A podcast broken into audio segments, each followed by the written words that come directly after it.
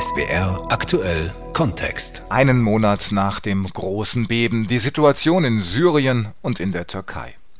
Am 6. Februar um 4.17 Uhr hat ein Erdbeben der Stärke 7,7 und am Mittag dann eines der Stärke 7,6 die Südosttürkei und den Norden Syriens erschüttert, gefolgt von etlichen Nachbeben. Mehr als 50.000 Menschen starben. Ganze Städte sind nur noch Trümmerfelder. Einen Monat nach den schweren Beben wollen wir in die Türkei und auch nach Syrien schauen. Am Mikrofon ist Ralf Hecht. Die Schäden im Süden der Türkei sind immens und die Behörden und Helfer stehen bei der Versorgung der Überlebenden, der Räumung der Trümmer und dem Wiederaufbau vor riesigen Herausforderungen. Unsere Korrespondentin Karin Sens hat in den vergangenen Wochen an unterschiedlichen Orten viele Menschen, zum Teil auch öfter, getroffen und berichtet nun über die Geschichten, die sie dabei gehört hat. Mit ihrem Kahraman ist sie fertig. Sowas von fertig, sagt Tuba, als müsste sie es wie einen Schwur unbedingt laut aussprechen. Dann presst die 38-Jährige die Lippen zusammen, denn eigentlich hatten sie hier ihr Leben, ihre vier Töchter und ihr Mann. Sie hatten eine Wohnung, der Mann einen eigenen Friseursalon mit Mitarbeitern. Wir hatten große Träume, große Hoffnungen. Alles ist weg, vorbei. Wir müssen jetzt für uns ein neues Kapitel aufschlagen, aber wir wissen nicht wann. Sie versucht sich die Tränen zu verkneifen. Keine Chance. Sie kullern ihr über die Wangen. Eins ihrer Mädchen reicht ihr ein Taschentuch, dann weint es selbst. Die Familie hat nichts aus den Trümmern mitnehmen können. Sie sitzt in einem Zeltlager in Kahramanmaraş und wartet auf einen Bus. Weg von hier, nach Ankara zu Freunden. Zehn Tage sind seit dem Erdbeben vergangen. Tuba ist mit zwei ihrer vier Töchter auf dem Weg zur Verwaltung des Zeltlagers. Sie will wissen, wann die nächsten Busse gehen. Wann genau, um wie viel Uhr, fragt sie einen freiwilligen Helfer der Katastrophenschutzbehörde Afad. Er muss zugeben, er hat keine Ahnung. Aber wenn er es nicht weiß, wie soll sie es dann mitkriegen, antwortet Tuba. Es gebe Lautsprecherdurchsagen, meint der Mann. Tuba erklärt ihm, ihr Zelt sei am anderen Ende des Lagers. Wie solle sie das mitkriegen? Sie bleibt höflich, trotz ihrer Verzweiflung. Nach einigen Minuten mischt sich eine AFAD-Mitarbeiterin in das Gespräch mit Tuba ein. Man kümmere sich hier nur um das Camp. Für mehr Infos solle sie ins städtische Polizeipräsidium. Aber wie? Tuba und ihr Mann haben kein Auto. Sie sind mehr oder weniger im Zeltlager gefangen. In Elbistan, nordöstlich von Kahramanmaraş, herrscht spät abends in der zweiten Woche nach dem Beben Aufbruchstimmung. Eine Familie kommt mit Rollkoffern, andere stehen mit ihren wenigen Habseligkeiten, die sie in Plastiktüten gepackt haben, an den Lagerfeuern am Busbahnhof. Es sind Temperaturen weit unter dem Gefrierpunkt. Einer der Helfer fragt nach Leuten, die nach Antalya wollen.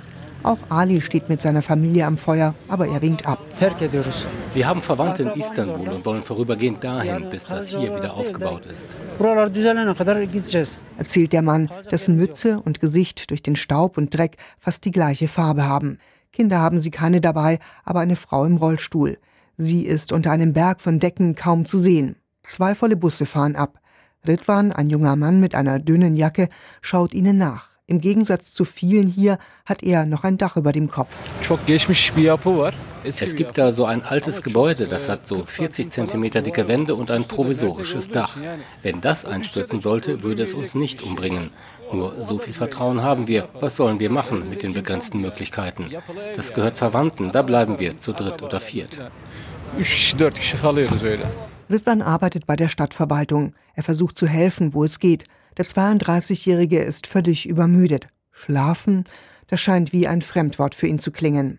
Unter seinen Füßen bewegt sich die Erde. Er erklärt fast emotionslos. Was wir da gerade spüren, sind die Nachbeben. Stärke 1, 2, 3, 4 bis zu Stärke 4,5 können sie erreichen. Ununterbrochen. Vor allem die ersten beiden Tage haben wir das alle fünf Minuten erlebt. Seine Familie hat er weggebracht. Meine beiden Schwestern, meinen Bruder und meine Neffen, ich habe alle nach Antalya geschickt. Der Staat arbeitet dort mit Hotels zusammen. Das Tourismusministerium hat sich eingeschaltet. Sie kümmern sich darum alles. Unterkunft und Versorgung sind kostenlos. Ich möchte meine Familie nicht zurückholen, bis hier alles wieder sicher ist. Zehntausende aus den Erdbebengebieten sind in Hotels, Pensionen und Ferienwohnungen am Mittelmeer und an der Ägäis untergekommen.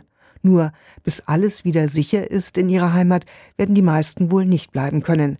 Denn das wird teils Monate dauern. Hotelverbände haben aber schon angekündigt, dass sie die Betten Mitte März oder aber spätestens Mitte April wieder brauchen, wenn die ersten Urlauber kommen.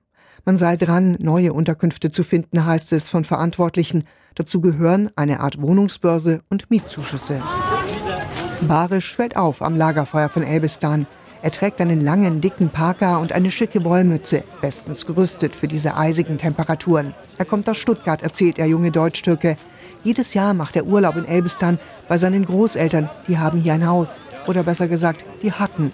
Es ist eingestürzt. Ich weiß, dass man unsere Familie nach Deutschland holen kann, aber unsere Oma, Opa, die wollen auch dieses Land nicht verlassen. Und weil sie hier auch aufgewachsen sind, wir haben hier alles, wir sind hier aufgewachsen und sie wollen einfach nicht von hier.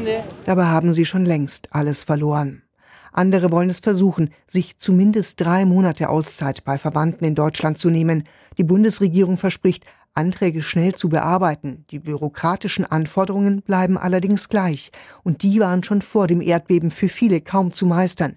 Jetzt sind nötige Papiere unter dem Schutt begraben, hunderte Euro für das Visum und Flüge unerschwinglich. Tuba will nur nach Ankara, aber auch das ist im Moment nicht möglich. Sie hat es vorerst aufgegeben, Abfahrtszeiten von Bussen zu erfragen. Vor ein paar Tagen haben sie ein paar Gendarmen in die Stadt zum Krankenhaus mitgenommen, weil sie Medikamente brauchte.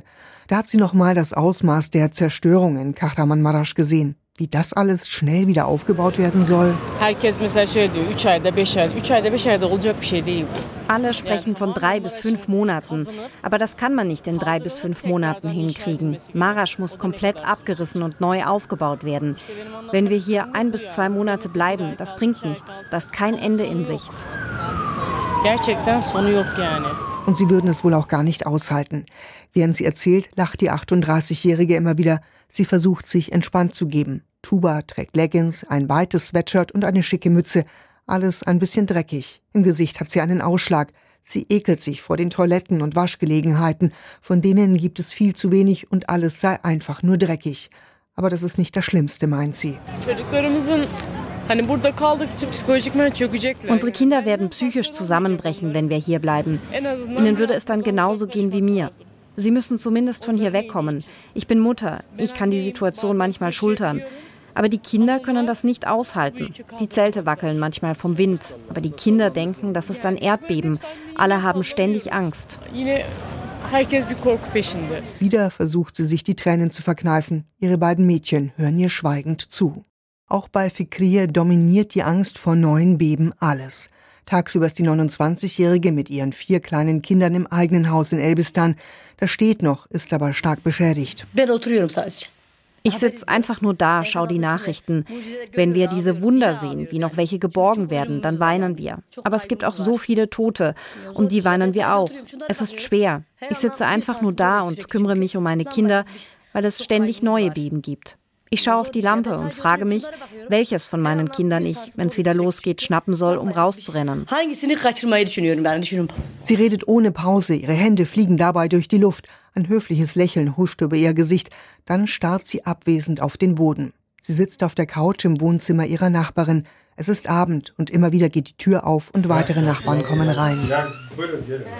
Dieses Haus gilt als sicher, darum schlafen sie alle zusammen auf dünnen Matratzen auf dem Boden, an die 30 Frauen, Männer und Kinder. Und trotzdem will sie nicht hier weg. Sie habe hier doch ihr Zuhause. Von Mustafas Zuhause im kleinen Dorf Damlacik bei Gaziantep ist nur noch ein Trümmerhaufen übrig. Baumaschinen wühlen sich durch den Schutt. Sie suchen nach ihrem Geld, Gold und anderen Wertgegenständen, erklärt der 24-Jährige. Ein bisschen was haben sie schon gefunden. Seine Familie ist heil rausgekommen, aber rund 200 Schafe im Stall unter dem Haus wurden von den Betontrümmern erschlagen, die Hälfte seiner Herde. Der schmale Mann mit dem hellbraunen Vollbart zuckt ratlos mit den Schultern. Die Tiere, der Hof, Das war seine Existenz. Sie werden das Haus nach oben verlagern, heißt es. Wir werden es nicht selber wieder aufbauen. Es heißt, der Staat wird das machen, weil der Boden hier nicht stabil ist und da oben gibt's Land vom Staat. Dahin werden sie es umziehen. Das hat uns der Dorfvorsteher erzählt. Wir werden sehen. Damlacik hat rund 550 Einwohner, drei sterben bei dem Erdbeben, rund 20 Häuser sind zusammengestürzt. Von Öckers in der Dorfmitte neben der Moschee steht nur noch die Hälfte. Man schaut direkt in ein Zimmer mit Regalen und Vorhängen davor. Der 60-Jährige zeigt auf die Wände, die dem Erdbeben standgehalten haben.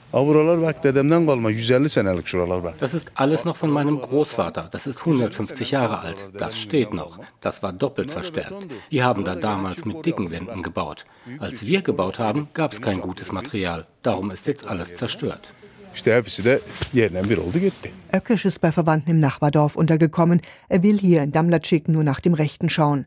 Dabei trifft er seinen Freund Said. Der 62-Jährige steckt die Hände in die Taschen seiner viel zu weiten Hose. Auch sein Haus ist nicht mehr bewohnbar. Er ist, wie einige andere aus dem Dorf, ins Schulhaus gezogen. Das sei gerade mal zwei Jahre alt und sicher, erklärt er. Wenn man hier gute Häuser bauen würde, dann würde nichts passieren. Zum Beispiel ist an diesem Haus da nichts. Es ist neu gebaut aus Beton und Stahl. Es ist erdbebensicher. Es hat nicht einmal einen Kratzer abgekriegt. Genauso das Haus da drüben. Er zeigt auf ein Haus gegenüber von Öckers Ruine. Davor spaziert eine Gänseschar, Hühner klettern über die Trümmer am Straßenrand. Abends, wenn sie im Schulhaus zusammenkommen und die Toten betrauern, dann reden sie auch über einen möglichen Umzug ihres Dorfes, erzählen die Männer. Einerseits hängen sie an all dem hier. Andererseits, wenn ihnen der Staat wirklich ein erdbebensicheres Haus in der Nähe baut, Warum nicht? Davon spricht der türkische Präsident Recep Tayyip Erdogan immer wieder. Wir werden jedes abgerissene Haus durch ein besseres, schöneres und sichereres neues Haus ersetzen und es euch geben. Wir werden jedes abgerissene Dorfhaus und jede Scheune durch ein moderneres ersetzen. Wir werden jeder Fabrik, jedem Unternehmen, jedem Laden, der beschädigt wurde, wieder Leben einhauchen. Zarar gören her fabrikayı, her işletmeyi, her dükkanı tekrar ayağa kaldıracağız. Mustafa würde das sicher gerne glauben. Der junge Bauer schaut verloren über die große grüne Ebene, die sich bis zu den Bergen im Hintergrund erstreckt. Direkt unterhalb seines Grundstücks stehen zwei Häuser von Verwandten ohne großen Schaden. Mustafa will keine Gefühle zeigen. Wir werden diesen Schutt abtragen und unser Haus wieder aufbauen. Wir werden uns wieder ein Haus bauen, mit Hilfe des Staates oder aus eigener Kraft. Diese Worte dürfte Erdogan gerne hören. Bei seiner Tour durch die Erdbebengebiete appelliert er.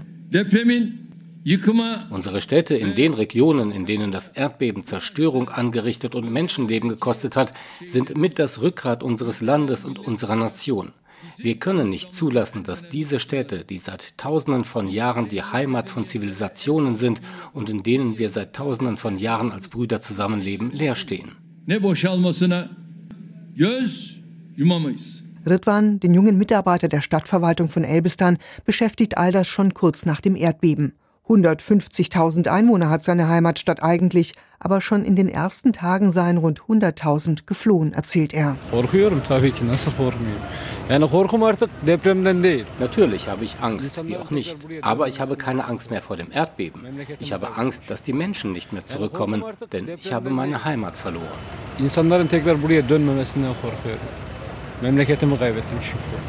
Seine Augen sind leer. Er wirkt wie betäubt. Den Gedanken, dieser Trostlosigkeit auch den Rücken zu kehren, scheint er nicht zulassen zu wollen.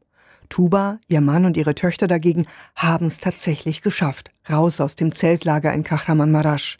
Ein LKW mit Hilfsgütern aus Ankara hat sie mitgenommen, weit weg von den Trümmerhaufen. Ein Bekannter hat ihnen auch schon eine Wohnung in Ankara besorgt. Ein neues Kapitel in ihrem Leben kann beginnen. Karin Sens über die vergangenen Wochen in der Südosttürkei. Noch schwieriger ist die Situation in Nordsyrien. Das Land ist schließlich noch immer im Bürgerkrieg und war schon vor den Erdbeben in weiten Teilen verwüstet.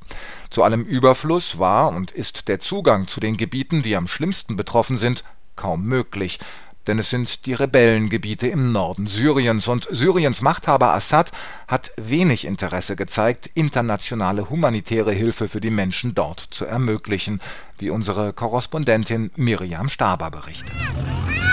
Zahlreiche Kinder sitzen in Afrin am Straßenrand, im von Aufständischen kontrollierten Nordwesten Syriens. Daneben ein aus Planen und Decken zusammengestückeltes Zelt. Solche provisorischen Zelte haben mehrere Familien hier aufgebaut, um sich ein wenig vor der Kälte zu schützen. Eine junge Frau sagte dem oppositionellen Sender Syria TV, Seit dem Tag des Erdbebens sind wir obdachlos, ohne Zelte, ohne Unterkunft, ohne irgendetwas. Man sagt, dass es Hilfsgüter gibt, aber wir sehen nichts davon. Wir haben Babys, die Windeln brauchen. Wir appellieren an die ganze Welt, uns zu helfen.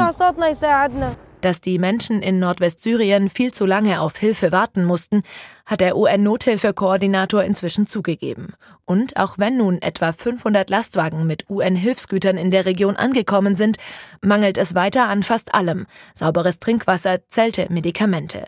Vergangene Woche hat als erster Chef einer UN-Organisation, der Direktor der Weltgesundheitsorganisation Tedros Adhanom Ghebreyesus, Nordwestsyrien besucht.